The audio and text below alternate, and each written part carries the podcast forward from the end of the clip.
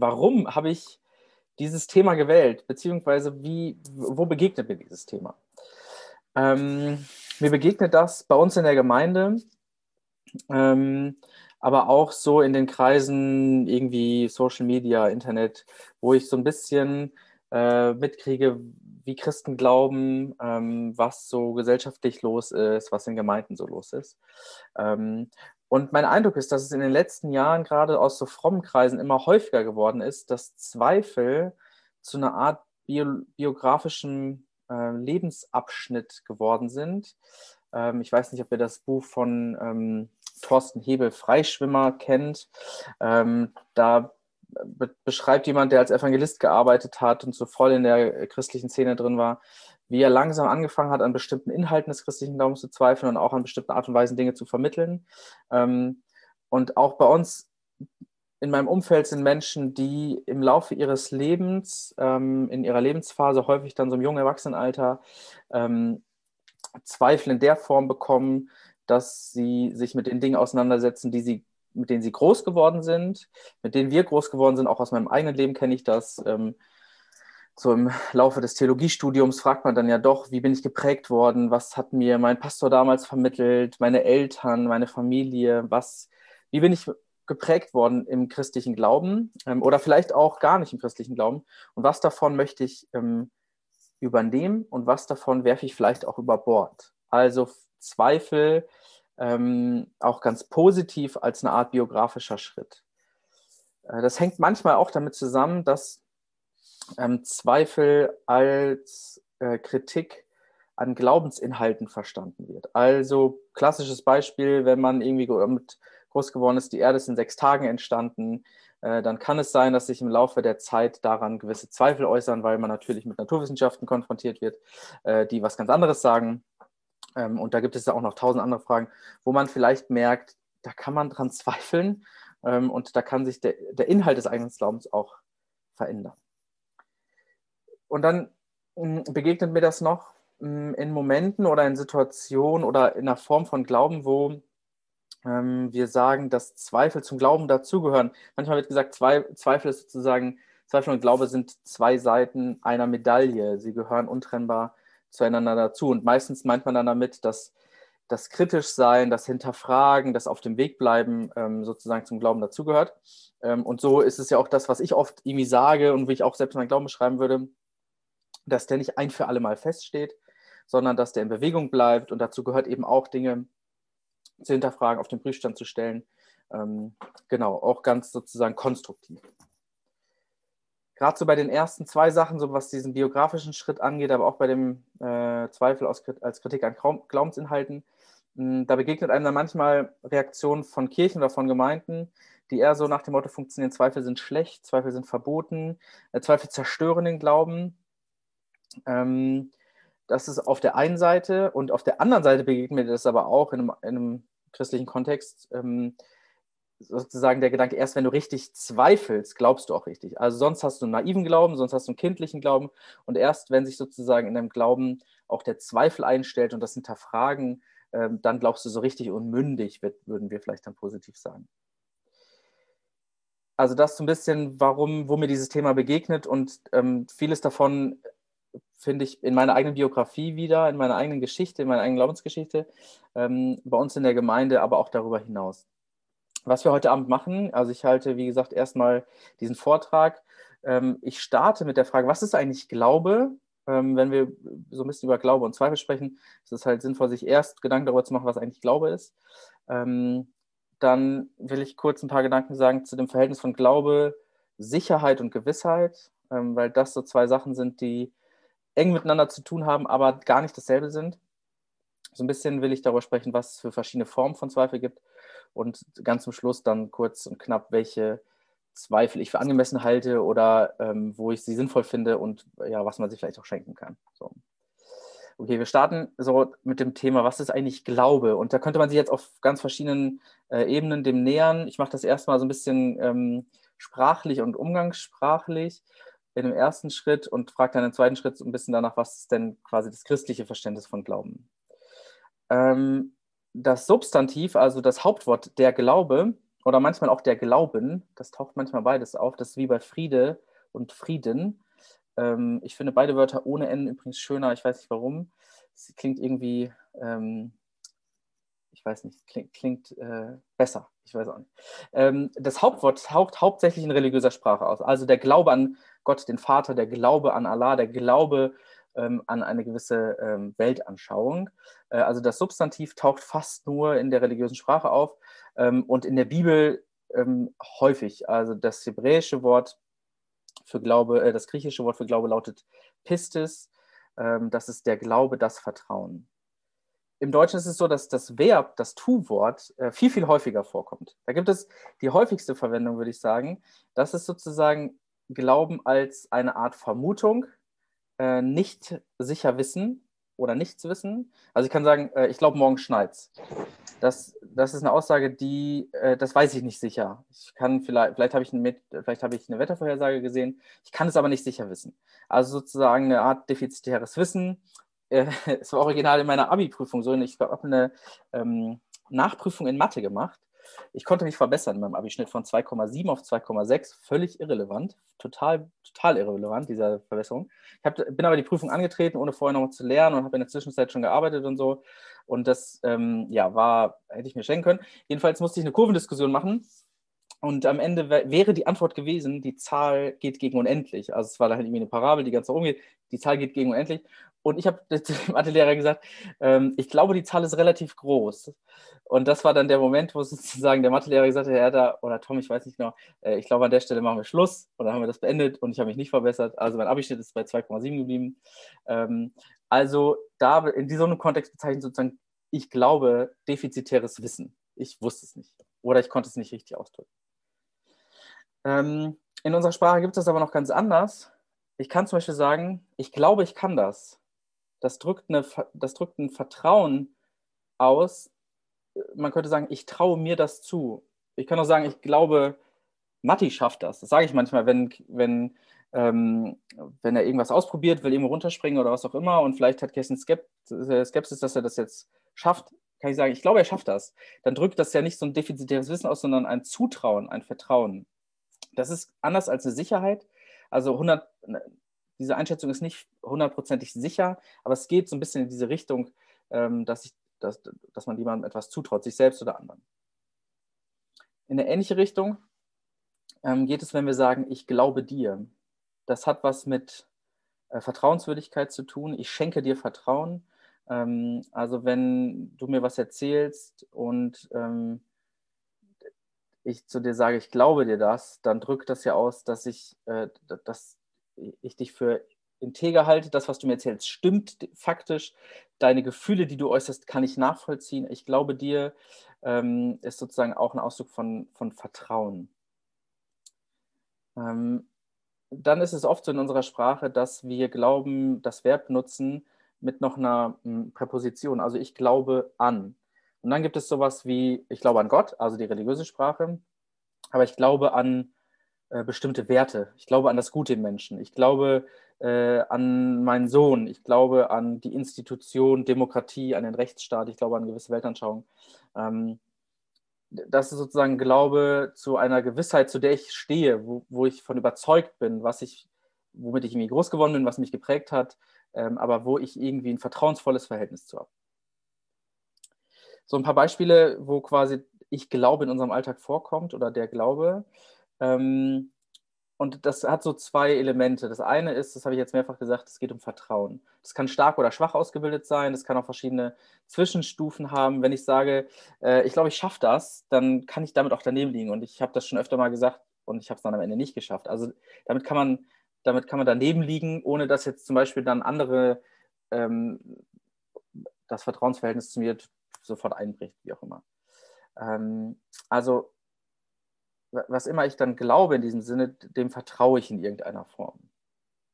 Ähm, manchmal kann man sogar so weit gehen, dass man, dass man für das, wo, wo, worauf man vertraut, woran man glaubt, in dem Sinne, ähm, sprichwörtlich seine Hand für ins Feuer legen würde. Also weil man eine Zuversicht hat, äh, weil man eine Gewissheit hat, dass das vertrauenswürdig ist. So.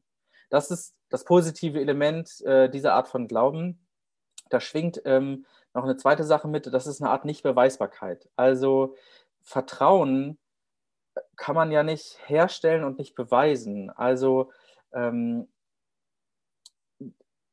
es ist manchmal so, wenn, wenn, ich, wenn, ich, wenn du mir was erzählt hast und ich sage, ich glaube dir, ähm, obwohl es vielleicht für eine bestimmte Sache keine Belege oder keine Beweise gibt, ähm, dann kann etwas trotzdem für vertrauenswürdig äh, gehalten werden. Also du, ich kann sagen, ich glaube daran, obwohl es vielleicht keine stichhaltigen Beweise dafür gibt. So.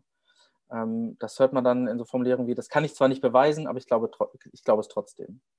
Ähm, und das wäre sozusagen ah, so eine Art negatives Element ähm, von Glauben ähm, und dieses Negativ muss nicht schlecht äh, qualifiziert sein. Das kann ja auch äh, was Positives sein. Ich glaube dir, kann man nicht beweisen, aber Vertrauen zeigt sich, ähm, äußert sich eben darin auch manchmal, dass es unbeweisbar ist. Wenn wir von Glauben sprechen, bewegt sich das also irgendwie zwischen so einem defizitären Erkenntnisakt, also wie ich das jetzt von meiner Matheprüfung äh, beschrieben habe, im Sinne von einem subjektiven Meinen oder Vermuten und das beruht dann meistens auf unzureichenden Gründen. Also das ist nicht hieb- und stichfest. Glauben meint aber auch ähm, sowas wie eine Vertrauensbeziehung, in der ein Mensch sich auf jemanden oder auf etwas verlässt. Das kann jetzt zum Teil auch noch ja total allgemein gelten, ähm, weil es, wie gesagt, sich eben zum Beispiel auch darauf bezieht, ich glaube an die Demokratie, ich glaube, dass es irgendwie das sinnvollste äh, System ist, wie wir Menschen zusammenleben. Ähm, und das hat jetzt noch nichts mit meiner Religion zu tun. Ähm, wir versuchen so ein bisschen auf, auf religiöse Form von Glauben zu gehen. Und das ist jetzt natürlich geprägt von meiner christlichen Sicht. So. Da verstehe ich Glauben als ein lebenbestimmendes Vertrauen auf Gott. Oder ein, man könnte auch sagen, auf, als ein unbedingtes Vertrauen. Ähm, was meine ich damit? Vertrauen ist dann sozusagen ein, ein Beziehungsbegriff, ähm, da bin ich mit involviert und da ist eben auch ein Gegenüber involviert und in dem Fall ist das Gegenüber Gott sozusagen. Ähm, andere mh, hm, sprachliche Formulierungen wären sich verlassen auf, ich habe das auch irgendwann mal in der Predigt schon mal erwähnt, das habe ich von einem Theologen, ähm, Wilfried Herle, sich verlassen, das ist ja so was ganz Räumliches, was ganz Plastisches, wenn man das im wahrsten Sinne des Wortes nimmt. Ich verlasse mich hin auf Gott äh, man könnte auch sagen, Vertrauen heißt sein Herz an etwas oder an jemanden hängen, ähm, sich hingeben, sich anvertrauen. Ähm, das, da, da, steckt eine Dynamik drin, wo ein Beziehungsgeschehen ähm, sichtbar wird oder wo man das, wo man das merkt. Da, da geht es um, um, um eine Beziehung sich hingeben, sich anvertrauen. Wenn man sagt, sich bestimmen lassen, dann ist es noch ein bisschen passiver. Also ähm, wenn ich sage, ich lasse mich durch meinen Glauben bestimmen, dann habe ich das auch nicht immer in der Hand, wie das dann genau aussieht. Also dann bin ich auch ein Stück weit empfangend. Äh, dann mache ich das nicht selber. Das ist bei Vertrauen ja so.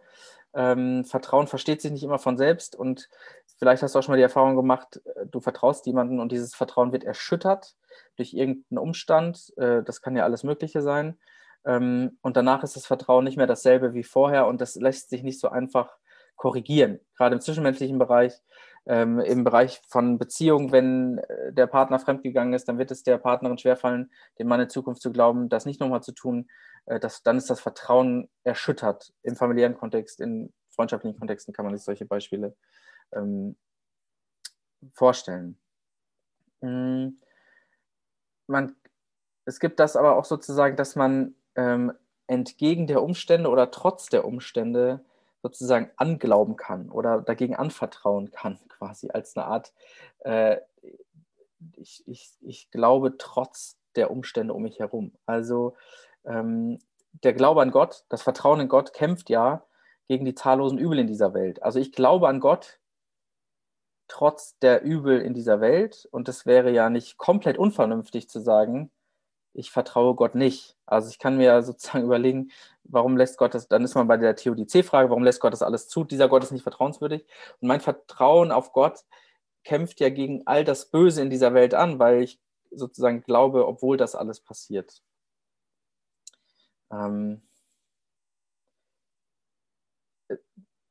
das Vertrauen richtet sich nicht nur, aber immer auch auf das, was ich ähm, ja, was sich manchmal sozusagen nur gegen das Offensichtliche erhoffen lässt. Also manchmal vertraue ich ja darauf, dass, Gott es irgendwie gut meint, obwohl die Umstände so anders sind. So, also das manchmal zeichnet sich Glaube ja dadurch aus, dass man gerade das darauf vertraut und das ja hofft, was gerade nicht der Fall ist. So, vielleicht ein bisschen umständlich ausgedrückt. Hm, ich habe gesagt, Glaube als lebenbestimmendes Vertrauen oder unbedingtes Vertrauen. Ähm, ich glaube, wenn wir um das Thema Glaube sprechen, dann geht es da am Ende um die großen Fragen, also um Sein oder Nichtsein, um Sinn oder Sinnlosigkeit, um Gelingen oder Scheitern, um Erfüllung oder Leere. Ähm, weil am Ende es bei diesem, beim, beim Glauben als Vertrauen ja um die großen Fragen des Lebens geht. Also worauf, ähm, worauf kann ich wirklich setzen? Die, der ähm, Heidelberger Katechismus startet mit der Frage, was ist dein einziger Trost im Leben und im Sterben? Das ist die erste Frage. Und die Antwort ist ganz kurz zusammengefasst, Jesus. So. Also da geht es ums Ganze. Ein Theologe hat mal gesagt, Gott ist das, was uns unbedingt angeht. Ähm, das sozusagen, mm, was ohne Bedingung ist, worauf alles am Ende zuläuft. Christlicher und anderer Glaube will verstanden werden als das unbedingte Vertrauen, das dann auch von, von dem Gegenüber alles Gute erwartet. Also ich erwarte vom Gott, dem Schöpfer, dass er das Leben erhält, dass er das Leben am Gange hält. Ähm, und auch das, was ich gerade gesagt habe, entgegen mancher Offensichtlichkeit, dass manchmal das Leben auch scheitert und zu Ende geht. Ähm, unbedingt ist sozusagen Glaube auch, weil er nicht vollends abhängig ist von bestimmten Bedingungen, die irgendwie menschlich sind. Also ähm, ich glaube ja nicht, weil ich das so gut kann. Oder du glaubst auch nicht, weil du die Superchristin oder der Superchrist bist, ähm, sondern das ist am Ende ja irgendwie ein Geschenk. Ähm, sicherlich haben wir gewisse Entscheidungen in unserem Leben getroffen oder treffen gewisse Entscheidungen in unserem Leben, zum Beispiel sich dem Ganzen auszusetzen, hilft schon mal, damit sich so eine Gewissheit einstellen kann. Ähm, weil wenn ich nichts über diesen Glauben in Erfahrung bringe, ähm, dann ist es auch schwierig, dass sich so ein Vertrauen einstellt. Aber letztlich kommt da immer auch noch sozusagen ins Spiel, was mir von Gott her widerfährt, zuteil wird. Ähm, soweit mal so zum Thema Glaube. Ich mache noch einen Schritt weiter ähm, und dann starten wir mal mit einer, mit einer Fragerunde, ob das einigermaßen nachvollziehbar und vertrauenswürdig ist, was ich hier sage. Äh, Sicherheit, Gewissheit und Zweifel. Äh, dieses Vertrauen, wovon ich jetzt gesprochen habe, das beruht ja äh, auf einer Gewissheit. Die Gewissheit, dass das, worauf sich mein Glaube richtet, äh, jetzt in meinem Fall Gott, vertrauenswürdig ist. So. Ähm, und es gibt einen Unterschied zwischen einer Gewissheit und einer Sicherheit. Ähm, Im Alltag wird das manchmal ziemlich ähnlich benutzt, so umgangssprachlich. Also wenn ich sage, ich bin mir sicher, dann könnte man auch sagen, oder dann, oder andersrum, wenn ich sage, ich bin mir gewiss, ähm, dann klingt das fast so wie ich bin mir sicher. Äh, sicher und gewiss sind, finde ich, heute ziemlich austauschbare Begriffe geworden. Äh, bei anderen Beispielen wird es ein bisschen deutlicher, dass es dann einen Unterschied gibt. Also es gibt ein Sicherheitsschloss, aber es gibt kein Gewissheitsschloss. So, oder es gibt eine Lebensversicherung, aber wir, haben, wir schließen keine Lebensvergewisserung ab. Also da, wenn es sozusagen darum geht, etwas wirklich, wirklich abzusichern, dann würden wir nicht sagen, wir können das irgendwie abvergewissern. So. Also da bei so Sachen merkt man vielleicht, ähm, dass, dass es da einen Unterschied gibt. Oder jemanden in Sicherungsverwahrung nehmen, also er kommt in den Knast, ist was anderes, als ihn in eine Gewissheitserfahrung äh, zu nehmen. So doofes Beispiel.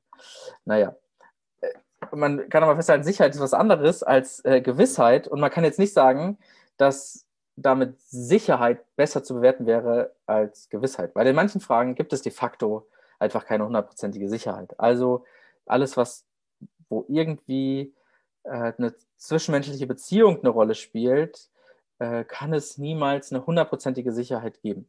So bei so Materialsachen, also was jetzt irgendwie eine eine, eine, ein Türschloss angeht oder ein Fahrradschloss, das ist eine Sicherheitseinrichtung.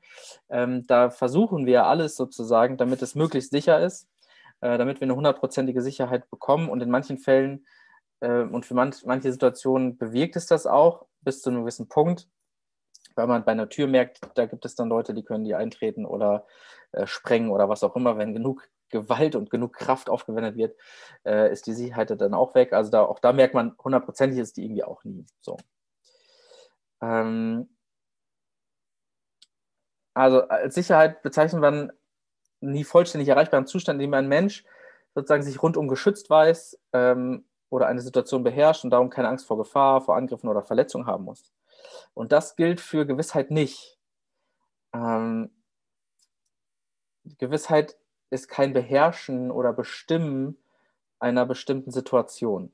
Also eher das Gegenteil. Gewissheit würde dann sozusagen eher heißen, ich werde bestimmt, ich werde beherrscht, ich, ich liefere mich aus. Ähm, ich liefere mich Gott aus, aber das ist für mich nichts Negatives, ähm, weil ich Gott vertraue, ist das für mich was ganz Positives. Und Gewissheit schließt sozusagen ein, dass man angreifbar ist, dass man verletzbar ist, ähm, weil eben Gewissheit nicht auf so Beweisen oder auf Absicherungsmaßnahmen beruht. Gewissheit, würde man sagen, beruht ja eher sowas, auf sowas wie Einfühlung, Intuition, ähm, auf sowas wie Erfahrung, manchmal auch auf Enttäuschung. Ähm, einfach sozusagen Gewissheit beruht auf dem Leben irgendwie. Ähm, okay, also das ist ein bisschen der Unterschied zwischen äh, Gewissheit und Sicherheit. Und jetzt würde ich sagen, dass Glaube sich im Bereich der Gewissheit abspielt. Und das heißt ja irgendwie schon auch, auch für unser Thema, dass es, dass es Glaube nie als hundertprozentige äh, Sicherheit gibt. Glaube ist dann als eine Gewissheit etwas, ähm, wo ich mich ausliefer, was angreifbar ist, was anfechtbar ist, was sozusagen sich auch verändert im Laufe meines Lebens, so zu diesen biografischen Sachen, die ich am Anfang geschildert habe. Ähm, und dazu gibt es keine Alternative. Ich, ich werde dann sozusagen skeptisch, wenn Leute behaupten, bei gewissen Glaubensinhalten beispielsweise oder in Beziehung zu Gott ähm, gibt es eine, gibt es eine 100%ige Sicherheit. Da bin ich immer sehr vorsichtig sozusagen. Ich glaube nämlich, dass in Wirklichkeit wir im Glauben sozusagen in der Gewissheit leben, dass das Gelingen unseres Lebens ja letztlich nicht von uns abhängt. Also ähm, vieles, was wir haben, wer wir sind, was wir können, was wir tun, das liegt irgendwie nicht so richtig in unserer Hand. Und da merkt man ja, wie unverfügbar manchmal Leben ist und auch Glauben ist. Und ich schon bei meinem eigenen Leben äh, nicht von der Sicherheit sprechen kann. So. Und wie sollte ich das dann ähm, in Bezug auf Gott sagen können? Wir leben quasi von dem, was uns äh, geschenkweise zuteil wird, gratis, hängt mit dem, Na äh, hängt mit dem Wort äh, Gratia für Gnade zusammen. Ähm, genau, und das ist was anderes als eine feste ähm, Sicherheit. Paulus hat das äh, im Römerbrief schön zum Ausdruck gebracht in Vers 38 und 39.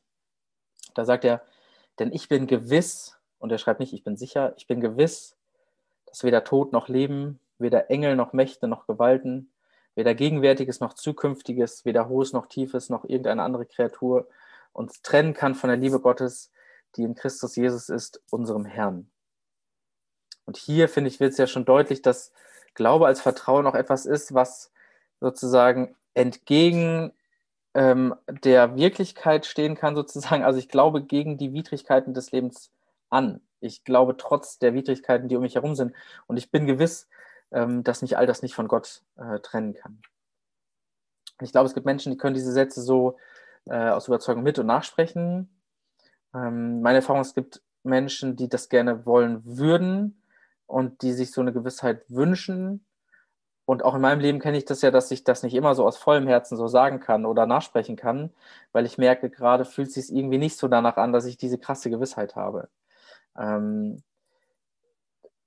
meine, mein, meine Vermutung ist, dass es irgendwie uns allen Menschen so geht, dass wir uns danach sehen, so eine, so eine tiefe Gewissheit, so ein tiefes Vertrauen ähm, zu haben. Und wenn das fehlt, weil es vielleicht noch nie so richtig da war oder weil es vielleicht äh, weggebrochen ist, dann erlebe ich das oft als einen schmerzlichen Prozess. Das ist meistens nicht etwas, was ich mir jetzt so per se aussuche, weil, wo ich mich darüber freue. Auch bei biografischen äh, Momenten kann es ja so sein, dass man sich, dass man den Glauben verliert, in Anführungszeichen, diese Gewissheit, dieses Vertrauen verliert und damit auch schmerzlich was wegbricht. Also das ist nicht immer ein Freudenschrei und Freischwimmen klingt so positiv, aber das kann halt auch ein großer Verlust bedeuten. So. Für manche ist es aber auch eben kein Verlust, weil sie damit auch, auch ähm, ja, Fesseln oder Sachen, die sie unfrei machen, äh, auch hinten an, äh, hinter, hinter sich lassen können. So. Ähm, Martin Luther hat sozusagen zu diesem Thema die rhetorische Frage gestellt. Er hat gesagt, was ist elender als Ungewissheit? Also dahinter steckt genannt Ungewissheit, so eine tiefe Ungewissheit im Leben zu haben, dass es nichts Schönes, dass es eigentlich was Elendes. Ähm, ich schließe diesen Teil mit einem mit Dietrich Bonhoeffer und es ist gut, äh, manchmal mit Dietrich Bonhoeffer so einen Teil zu schließen. Äh, der hat ein Gedicht geschrieben, ich weiß nicht wann genau, ich vermute, es ist aber irgendwann im Zusammenhang seiner Haft, zumindest kommt das daran vor. Ähm, und auch hier geht es um Gewissheit und um Selbstgewissheit und das heißt, wer bin ich? Wer bin ich? Sie sagen mir oft, ich trete aus meiner Zelle, gelassen und heiter und fest, wie ein Gutsherr aus seinem Schloss. Wer bin ich? Sie sagen mir oft, ich spreche mit meinen Bewachern frei und freundlich und klar, als hätte ich zu gebieten. Wer bin ich? Sie sagen mir auch, ich trüge die Tage des Unglücks, gleichmütig lächelnd und stolz, wie einer, der Siegen gewohnt ist. Bin ich das wirklich, was andere von mir sagen? Oder bin ich nur das, was ich selbst von mir weiß? Unruhig, sehnsüchtig, krank wie ein Vogel im Käfig, ringend nach Lebensatem, als würgte mir einer die Kehle, hungernd nach Farben, nach Blumen, nach Vogelstimmen, dürstend nach guten Worten, nach menschlicher Nähe, zitternd vor Zaun über Will äh, Zorn über Willkür und kleinst, kleinlichste Kränkung, umgetrieben vom Warten auf große Dinge, ohnmächtig bangend um Freude in endloser Ferne, müde und leer zum Beten, zum Denken, zum Schaffen, matt und bereit, von allem Abschied zu nehmen. Wer bin ich? Der oder jener? Bin ich denn heute dieser und morgen ein anderer? Bin ich beides zugleich, vom Menschen ein Heuchler und von mir selbst ein verächtlich wehleidiger Schwächling? Oder gleicht, was in mir noch ist, dem geschlagenen Heer, das in Unordnung weicht vor schon gewonnenem Sieg? Wer bin ich? Einsames Fragen treibt mit mir Spott. Wer ich auch bin, du kennst mich, dein bin ich, o oh Gott. Dietrich Bonhoeffer beantwortet also diese Frage, wer bin ich, mit dein bin ich, o oh Gott. Ich finde, das drückt inmitten der widrigen Umstände des Lebens irgendwie ganz ähm, hier auch existenziell und sehr intensiv aus, worum es im Glauben geht, ähm, dieses sich Gott hingeben und anvertrauen. So, das war mein erster Teil ähm, und es geht dann gleich weiter sozusagen konkret um das Thema Zweifel. Ähm, aber schießt gerne mal los mit euren Fragen. Was habt ihr, äh, was war unklar, was, hab, was habt ihr nicht verstanden, was habe ich, soll ich nochmal wiederholen? Oder brummt der Schädel? Ähm, du hast ja eben gesagt, dass der Glaube ähm, unabhängig von menschlichen Bedingungen ist, also dass er auch von Gott kommt. Mhm. Aber ich denke schon, dass also so die Prägung und wie man aufgewachsen ist, einen großen Einfluss darauf hat, wie gut man vertrauen kann, also was für Erfahrungen man in der Kindheit gemacht hat oder ob man schon oft Vertrauensbrüche erlebt hat. Und genau, das wirkt sich ja wahrscheinlich auch schon stark darauf aus, Voll. wie zugänglich man ist. Ich würde auch immer sagen, Glaube ist nie unabhängig von all den Erfahrungen, die wir gemacht haben. Also ich glaube ja mit meinen ganzen Erfahrungen, mit meinen Prägungen und nicht unabhängig davon. Ähm, und ich glaube auch, ähm, dass und jetzt im Sinne von, ich bin davon überzeugt, äh, nicht im Sinne von, ich weiß es nur so halb, äh, ich bin davon überzeugt, sozusagen, dass, dass zum Glauben auch ein menschlicher Anteil dazugehört. Deswegen bin ich auch Pastor einer Freikirche, also weil ich auch sage, Taufe und Glaube, das ist eine Art Antwort. Da reagiere ich auf das, was mir von Gott her zuteil wird, sozusagen. Ähm, ich habe das jetzt in dem Kontext nochmal gesagt, weil Glaube sozusagen nicht was ist, was ich ähm, einfach machen kann ähm, und wo jetzt ganz extrem, wo es dann einmal reicht, ein Gebet zu sprechen, dann ist alles gut, dann glaube ich richtig. Ähm, so, das ist so manchmal das eine Extrem. Ähm, und das Glaube auch nicht was ist, was, was man sich als Mensch irgendwie ausdenkt. So, äh, natürlich spielen dann immer da auch noch, spielt eine Rolle, was Menschen mir dazu teilwerden lassen. Das, was du angesprochen hast, so gerade die Erfahrung in der frühen Kindheit. Ähm, ich habe neulich ein bisschen was dazu gelesen, was so die Entwicklungsstufen, äh, also auch, auch Kindheitsentwicklungsstufen angeht, wo sowas wie Urvertrauen entsteht. Und ich glaube, dass es äh, viel, viel, viel, viel einfacher ist zu glauben, wenn ich ein gesundes Urvertrauen entwickeln konnte. Also wenn ich geschrien habe, gemerkt habe, da kommt jemand und nimmt mich in den Arm und legt mich an die Brust, dann kann ich, glaube ich, dann ist das eine bessere Basis für Vertrauen. Ähm, ich würde sagen, manche Biografien zeigen das ja, da wo das nicht gelungen ist, kann trotzdem Glauben entstehen. Ähm, und ich weiß jetzt nicht, ob man das irgendwie quantitativ erfassen kann oder erfasst hat, ähm, aber ich glaube, dass sozusagen gerade dass die, die Bindung zwischen Eltern in den ersten Jahren, das ist ein ganz starkes, auch ein ganz starkes Bild für, äh, also zwischen Eltern und Kindern, für diese Vaterliebe, würde ich sagen, und dass, dass wir in Gott so, so ein, ähm, so ein Urvertrauen ähm, finden können, sozusagen. Und da, wo das gelingt in der Entwicklung des Kindes oder des Menschen, ähm, da glaube ich, kann leichter Glauben entstehen. Aber ich bin da kein Experte. Zweifel. Was sind jetzt also Zweifel? Ähm, wie ich das jetzt gerade eben auch schon manchmal gemacht habe, will ich so ein bisschen verschiedene Dimensionen oder verschiedene Arten so ein bisschen aufzeigen. Ähm, ich weiß nicht, wer von euch mal irgendwie Philosophie in der Schule hatte oder sich damit ein bisschen beschäftigt hat. Vielleicht ist euch der Name René Descartes schon mal über den Weg gelaufen. Es gibt einen bekannten Satz, den sage ich euch gleich. Äh, René Descartes ist bekannt geworden durch seinen methodischen Zweifel. Also er wollte herausfinden, ob es sozusagen trotz allen denkbaren Zweifels äh, etwas gibt, was sozusagen unbezweifelbar gewiss ist, so, wo man nicht mehr dran zweifeln kann. Ähm, und man kann ja im Prinzip alles hinterfragen. So, und ich, das ist bei mir auch schon viele Jahre her, aber der hat sozusagen ist immer nach hinten gegangen und hat dann festgestellt, äh, überraschenderweise ausgerechnet sozusagen sein zweifelndes Ich, also dass ich zweifeln kann, letztlich für ihn der Grund gewesen, zu sagen, ähm, das, das bringt ihn letztlich sozusagen auf die Gewissheit, dass er, ähm, dass er wahrhaft da ist. Das lässt sich nicht wegzweifeln. Er hat den Satz gesagt, cogito ergo sum, ich denke, also bin ich. Also weil ich sozusagen am Ende meiner Zweifelketten merke, da ist ja ein zweifelndes Ich, stelle ich fest, ah, ich, mich gibt es, ich bin. Ich bin Tom, der zweifeln kann, sozusagen.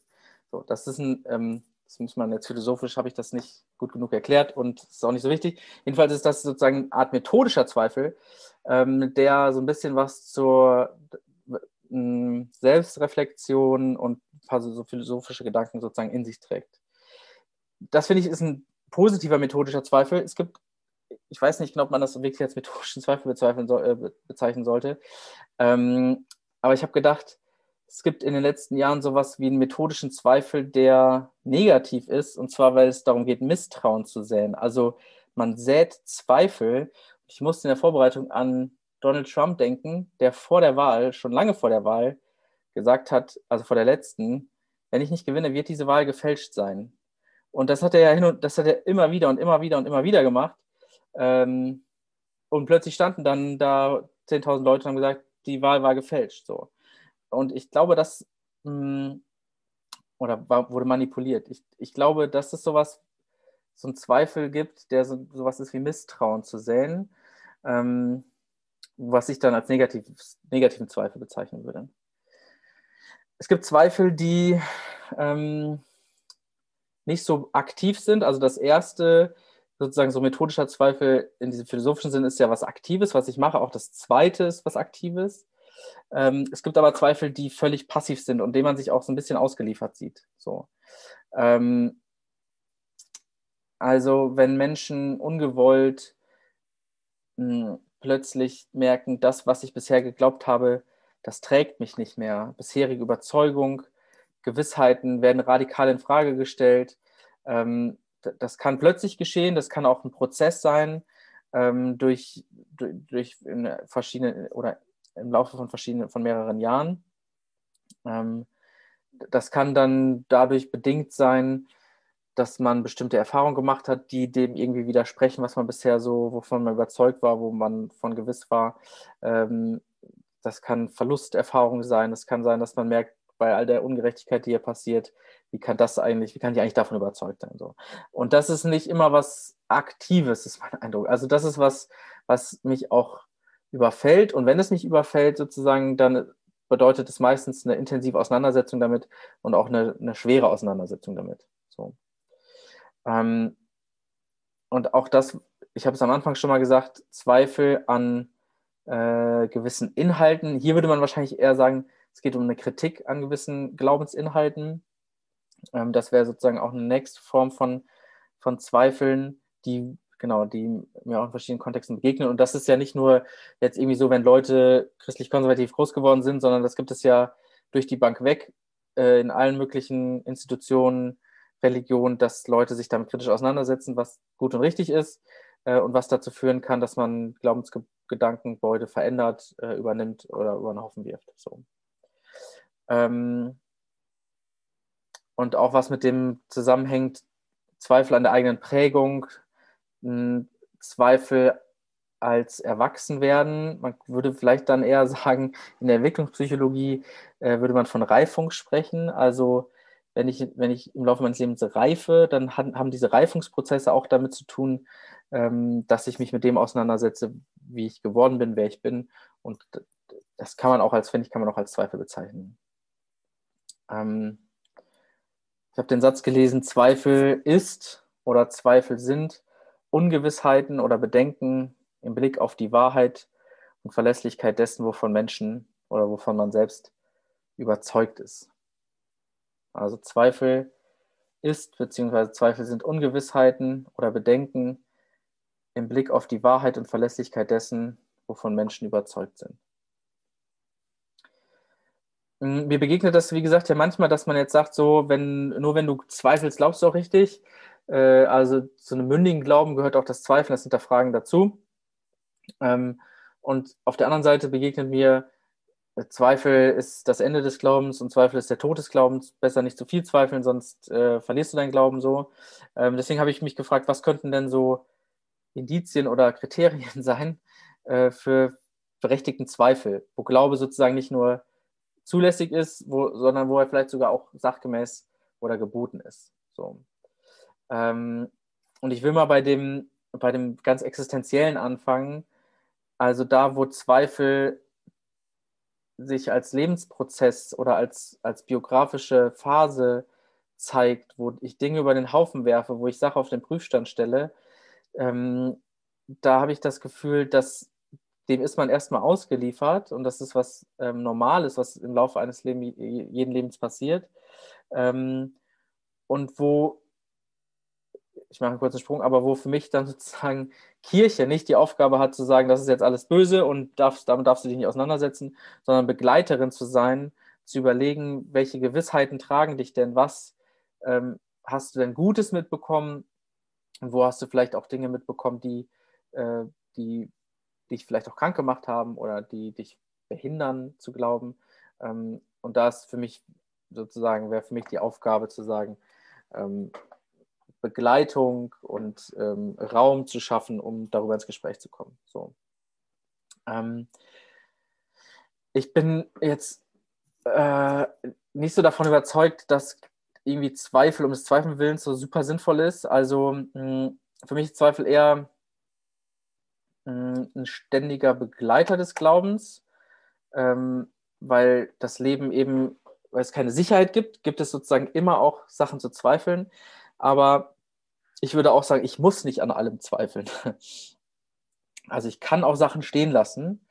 Ähm, auch bei anderen kann ich Sachen stehen lassen, auch wenn ich für mich persönlich Zweifel daran habe. So, dann muss ich das aber nicht, äh, meine Zweifel niemandem aufdrücken und Zweifel, die sich bei mir selbst einstellen, äh, muss ich nicht jemandem anderen überdrücken wollen. So. Ähm, gleichzeitig finde ich, braucht es auch so eine Offenheit für, für Form von sachorientierter Kritik. Also wenn Christen und Kirchen und Gemeinden sozusagen nicht offen sind, auch die Inhalte ihres Glaubens kritisch zu hinterfragen zu lassen, dann macht mich das ja skeptisch, weil wenn, wenn behauptet wird, daran gibt es nichts zu rütteln und das ist unbezweifelbar, dann ist das ja eher so ein Abschirm und so ein, so ein Protektionismus, dass man da irgendwie Schutzmauern drum bauen will, weil man vielleicht doch ahnt, ja, man kann es schon anzweifeln, aber man darf es ja nicht. So ist es dann eher, ähm, ich kann nicht, wohnt in der ich will nicht Straße. So. Da, wo behauptet wird, ähm, oder andersrum, der christliche Glaube hat ja einen Geltungsanspruch für alle Menschen. Also ähm, Gott liebt ja sogar mich und sogar dich. Warum sollte er unseren Nächsten nicht lieben? Äh, der, der Anspruch ist sozusagen, Gott liebt alle Menschen und da, wo der Glaube, das Evangelium bestimmten Gruppen vor, grundsätzlich vorenthalten wird und sie grundsätzlich ausgeschlossen werden, finde ich, ist Zweifel an dieser Form des Glaubens nicht nur ähm, legitim, sondern auch berechtigt und kann zur Freiheit führen und nicht sozusagen zu einem Verlust. Ähm, da, wo Menschen dann plötzlich das Evangelium erleben dürfen, weil es ihnen vorher versagt wurde, da finde ich es Zweifel ähm, angebracht. Hm, ich habe das gerade schon mal vorweggenommen. Ich finde, Kirche hat sozusagen da die Aufgabe, wenn es ums Thema Zweifel geht, ähm, Raum zu schaffen, Raum für Glaube, aber eben auch Raum für Zweifel. Hm, das kann auf verschiedenen Ebenen passieren. Also wenn wir über Inhalte sprechen, dann kann man ja über Inhalte diskutieren, sich kritisch damit auseinandersetzen. Ähm, und dann passiert es ja auch manchmal, dass da an Gewissheiten ähm, gekratzt wird und man merkt, okay, auch in Diskussionen merkt man das ja vielleicht manchmal, ich habe jetzt irgendwie was Inhaltliches gesagt, dachte ich, aber die Person ist so tief betroffen. Man merkt, da, das, das geht ans Innerste dieser Person. Und ich finde, da muss Kirche einen geschützten Rahmen bieten. Ähm, Kleingruppen, finde ich, können sowas ähm, oder es ist, es ist, cool, wenn Kleingruppen sowas bieten können, so einen geschützten Raum. Ähm, die Seelsorge, Zweiergespräche ähm, bieten Raum für sowas. Und das ist auch interessant, weil ich mich mit Kollegen unterhalte, die irgendwie in schon etwas älteren Gemeinden unterwegs sind, wo es dann oft um Fragen des Lebensendes, Fragen der Krankheit und so geht. Ähm, und es bei uns eben oft um so Fragen geht wie, was nehme ich mit aus meiner Vergangenheit, was will ich als erwachsener Mensch jetzt glauben, eben weil wir in so einer Lebensphase sind. Ich kenne das ja selbst auch noch von mir. Ähm, und da finde ich für Kirche unglaublich wichtig, da da zu sein und ein Angebot zu schaffen, über solche Fragen ins Gespräch zu kommen.